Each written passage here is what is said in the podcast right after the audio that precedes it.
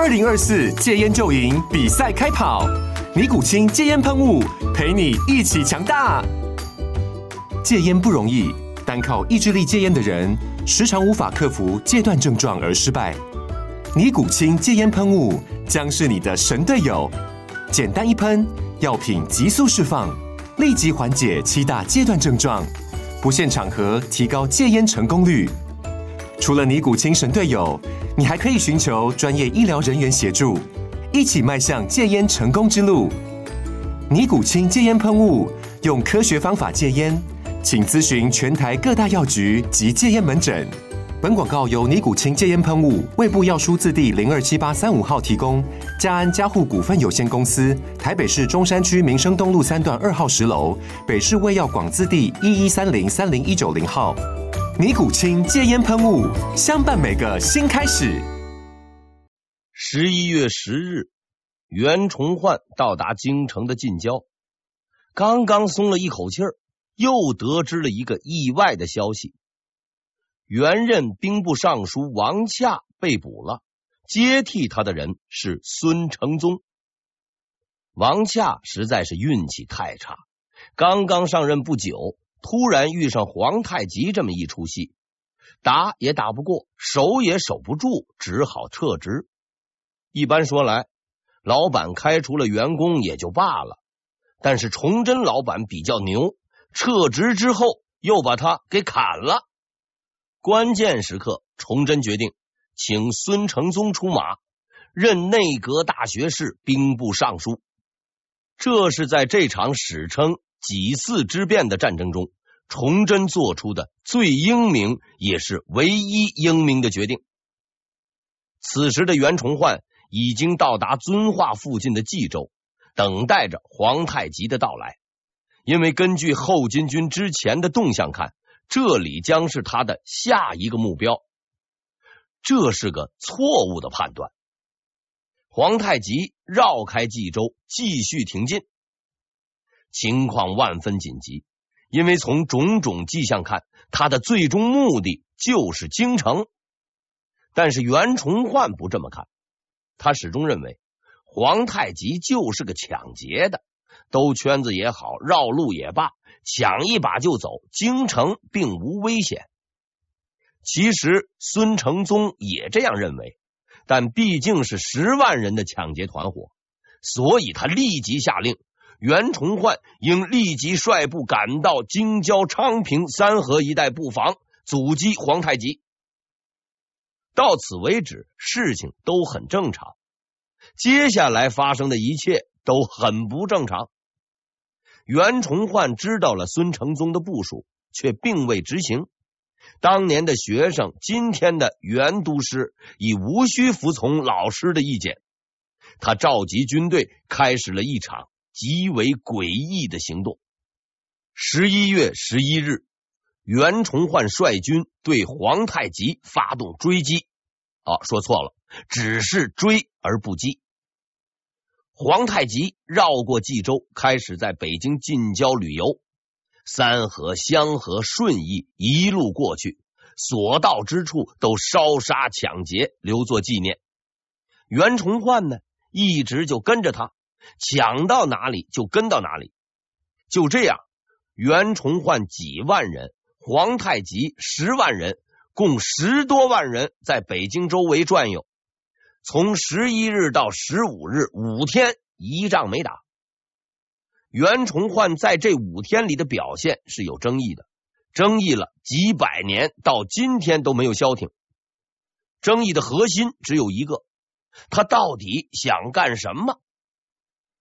大敌当前，既不全力进攻，也不部署防守，为什么？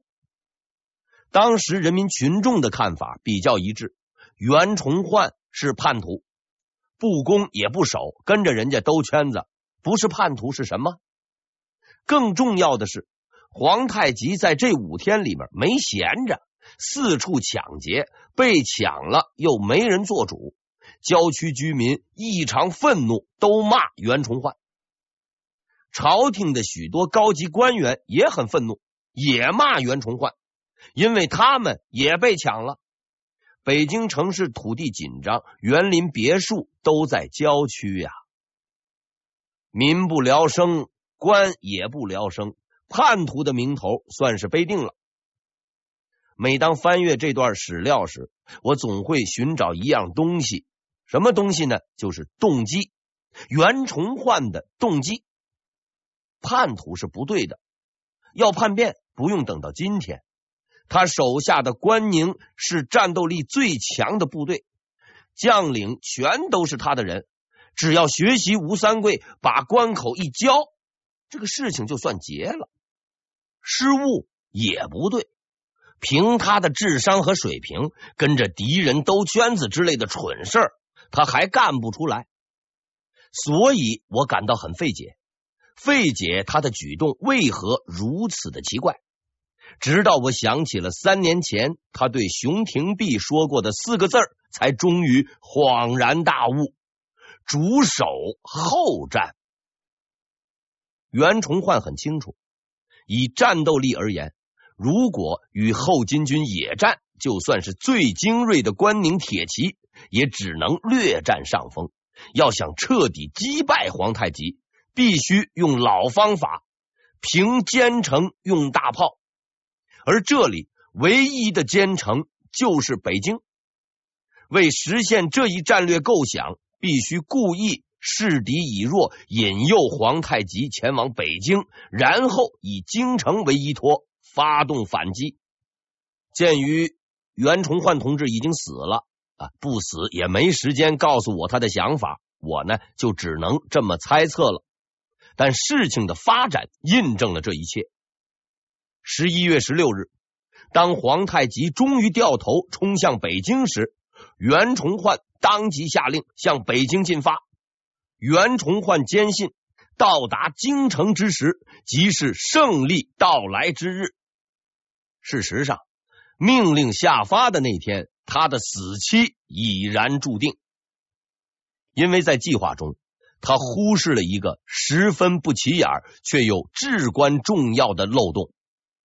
一直以来，袁崇焕的固定战法都是坚守城池，杀伤敌军，待敌疲惫再奋勇出击。从宁远到锦州，屡试不爽，所以这回也一样。将敌军引至城下，诱其攻坚，待其受挫后，全力进攻，可获全胜。很完美，很高明。如此完美高明的计划，大明朝最伟大的战略家京城里的孙承宗先生竟然没有想到。孙承宗想到了。孙承宗坚持在北京外围迎敌，不想诱敌深入，不想大获全胜。并不是他愚蠢，而是因为他不但知道袁崇焕的计划，还知道这个计划的致命漏洞。这个漏洞可以用五个字来概括：这里是北京。宁远也好，锦州也罢，那都是小城市，里面当兵的比老百姓还多，都是袁督师说了算，怎么打都成。但这里是北京啊，说话算数的人是有一个，但绝不是袁崇焕。袁督师这辈子什么都懂，就是不懂政治。皇上坐在京城里，看着敌军在那儿跑来跑去，就在眼皮子底下转悠，觉都睡不好。把你叫来护驾，结果呢，你也在那儿跑来跑去，就是不动手，把皇帝当猴耍。现在可好，连招呼也没打，就突然带兵冲到北京城下，到底想干什么？洞悉这一切的人只有孙承宗。就在袁崇焕率军到达北京的那一天，孙承宗派出了使者。这位使者前往袁崇焕的军营，只说了一段话：“皇上十分赏识你，我也相信你的忠诚。”但是你杀掉了毛文龙，现在又把军队驻扎在城外，很多人都怀疑你。希望你尽力为国效力，若有差错，后果那是不堪设想。虽然在史料上这段话是使者说的，但是很明显，这是一个老师对他的学生的最后告诫。孙承宗的判断一如既往很准。袁崇焕到北京的那一天是十一月十七日，很巧，他刚到不久，另一个人就到了。皇太极跳进黄河都洗不清喽。我曾经查过当时的布阵方位，皇太极的军队在北城，而袁崇焕在南城的广渠门。虽说比较远，但是你刚来，人家就到，实在太像带路的。要人民群众不怀疑你，实在是很难。更重要的是，明朝有规定，边防军队未经皇帝允许，不得驻扎于北京城下。袁崇焕同志实在是很有想法，谁都没请示，就到了南城。到了这个份上，如果还不怀疑袁崇焕，那就算不正常了。京城里大多数人很正常，所以上到朝廷，下到卖菜的，全都认定袁崇焕有问题。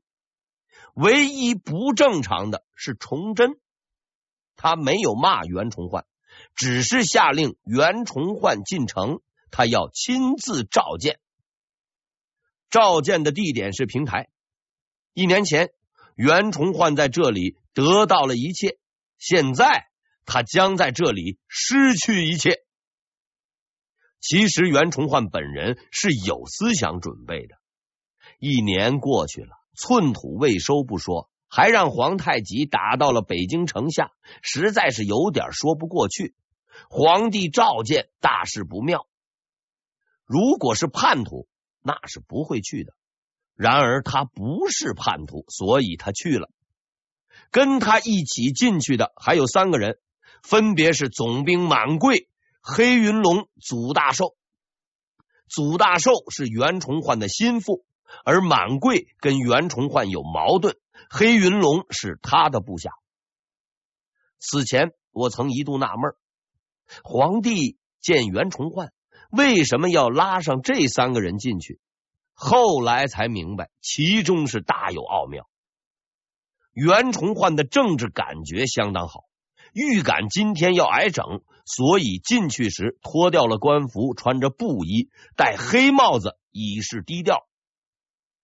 接下来的事情却是他做梦都想不到的。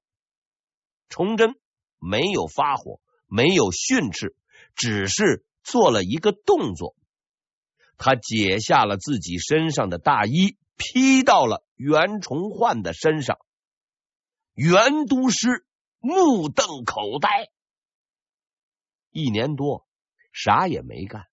敌人都打到城下了，竟然还这么客气，实在是太够意思了，太够哥们了。在以往众多的史料中，对崇祯都有个统一的评价：急躁。这件事情充分证明，崇祯是一个成熟卓越的政治家。一年前开会，要钱给钱，是要粮给粮。袁崇焕。看谁顺眼就提谁，比如说祖大寿，他看谁不顺眼就换谁，比如说满贵，无所谓，只要把活干好。一年了，寸土未收，干掉了牵制后金的毛文龙，皇太极来了也不玩命打，跟他在城边兜圈子，又严重违反治安规定，擅自带兵进驻城下。还是那句话，你到底想干什么？在这种情况下，只要是正常人，就要解决袁崇焕了。崇祯不是正常人，他是皇帝，一个有着非凡忍耐力和政治判断力的皇帝。以崇祯的脾气，要是换在以往，早就把袁崇焕给剁了。现在情况紧急，必须装孙子。所以，自打袁崇焕进来。他一直都很客气，除了脱衣服就是说好话。你如何辛苦，如何忠心，我如何高兴等等。其实啊，千言万语就一句话：你的工作干得很不好，我很不高兴。但是现在不能收拾你。到这个份上还能如此克制，实在是难得。如果要给崇祯兄弟的表现打分的话，应该是十分。而袁崇焕同志之后的表现应该是负分。说的事情没有做到，做的事情又不应该做，却得到了这样的嘉奖，袁崇焕是受宠若惊。所谓受宠若惊，是受宠后自己吃惊。他接下来的举动却让别人吃惊。在感谢皇帝大人的恩典后，袁崇焕开始了一场让无数人匪夷所思许多年的演说。他首先描述了敌情，按照他的说法，敌军是异常强大，且倾尽全力准备拿下北京，把皇帝陛下赶出去，连继位的日子都定好了，很难抵挡。这段话是彻头彻尾的胡说，还是故意的胡说？皇帝大人不懂业务，或许会这么乱想。袁崇焕是专业人士，明知皇太极是穷的没办法才来抢一把，抢完了人家就回去了，竟然还要蒙领导，实在是太不像话了。问题的关键在于为什么？这是为什么呢？袁崇焕的这一表现被当时以及后来的许多人认定，他是跟皇太极勾结的叛徒。从经济学的观点来看，这是不太可能的。所谓勾结，总得有个理由。换句话说，有个价钱。问题是，皇太极当年那可是很穷的。要知道，皇太极之所以来抢，是因为家里没钱。没钱怎么去跟人家勾结呢？虽说此前也有李永芳、范文成之类的人前去投奔。但这都并非什么大人物，比如说李永芳，只是个地区总兵，而且就这么个小人物，努尔哈赤都送了一个孙女、一个驸马的额驸头衔，还有无数的金银财宝，才算把他套住。范文成那就更不用说了，大明混不下去，到后金混饭吃的，只是一个举人而已。皇太极都得给个大学士，让他当主力参谋。李永芳投降的时候是地区副总兵，四品武官。努尔哈赤就搭进去了一个孙女。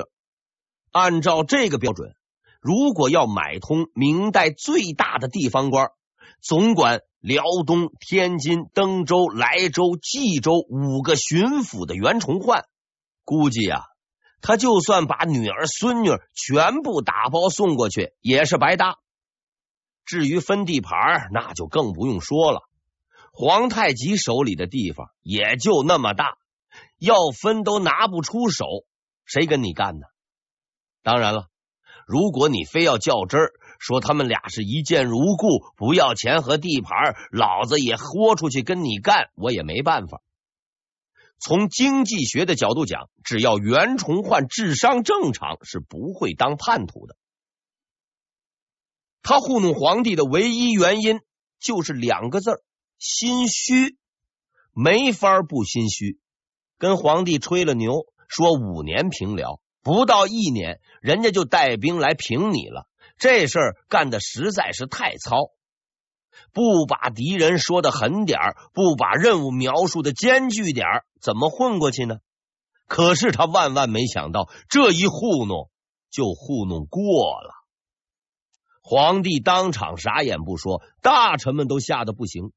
户部尚书毕自严的舌头伸了出来，半天都没收回去。客观的讲，袁督师干了一件相当缺德的事。但精彩的表演还没完，等大家惊讶完了以后，他又说了这么一句话。我始终认为这句话让他最终送了命。我的士兵连日征战，希望能够进城休整，没救了。在明朝，边防军队未经许可进驻城下，基本那就算是造反。现在。竟然还要兵马入城休息，实在是太嚣张了。当然了，这个要求是有前科的。之前不久，满贵在城外与后金军大战，中途曾经进入德胜门瓮城休息。按照袁崇焕的想法，他的地位比满贵高，满贵能进瓮城，他也能进。举动如此可疑，大家本来就猜忌你，如今还要带兵入城，辽东人参吃多了吧你？所以崇祯立即做出了答复：不行。袁都师倒也不依不饶，那我自己进城。答复不行。会议就此结束。这一天是崇祯二年十一月二十三日，种种迹象显示，崇祯判定袁崇焕不可再用，但除掉此人还需要时间，至少七天。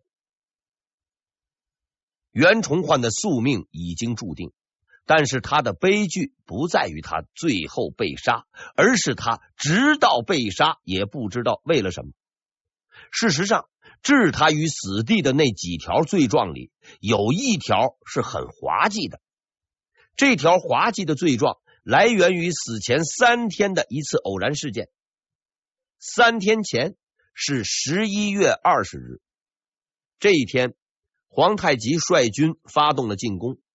这是自于谦保卫战后，京城发生的最大规模的战斗。皇太极以南北对进战术，分别进攻北京的德胜门和南城的广渠门。为了保证不白来，皇太极是下了血本了。北路军五万余人由他亲率，随同攻击的包括大贝勒代善、济尔哈朗等，而守卫北城的。是满贵，南路军也不白给，共四万人，三贝勒莽古尔泰带队，还包括后来辫子戏里的主要角色多尔衮、多铎。守在这里的就是袁崇焕。战斗同时开始，袁崇焕率所部九千余人在城外列阵迎敌。莽古尔泰虽然比较蠢，但算术还是会的。四万对九千，往前冲就是了。他率军先冲袁崇焕的左翼，冲不动，退了。过了一会儿，又率军冲击明军右翼，还是冲不动，又退了。估计啊，是自尊心受到了伤害。第三次，他率领全部主力直扑袁崇焕，后果很严重。袁崇焕带来的。是明军最精锐的部队关宁铁骑，而且据某些史料讲，包括祖大寿、吴襄在内的一干猛人都在这支部队里。几乎就在莽古尔泰冲锋的同时，袁崇焕发动了反冲锋。此战无需介绍战术，因为啊，基本上没有战术，双方骑兵对冲，谁更能砍，谁就能赢。战斗的过程极其惨烈，四小贝勒之一的阿基格的坐骑被射死，他自己身中数箭，差点当场完蛋。莽古尔泰本人被击伤。袁崇焕他也很悬，为了鼓励士兵，他亲自上阵参加冲锋，在关宁铁骑的攻击下，后金军开始败退。休息片刻，听书轩。马上回来。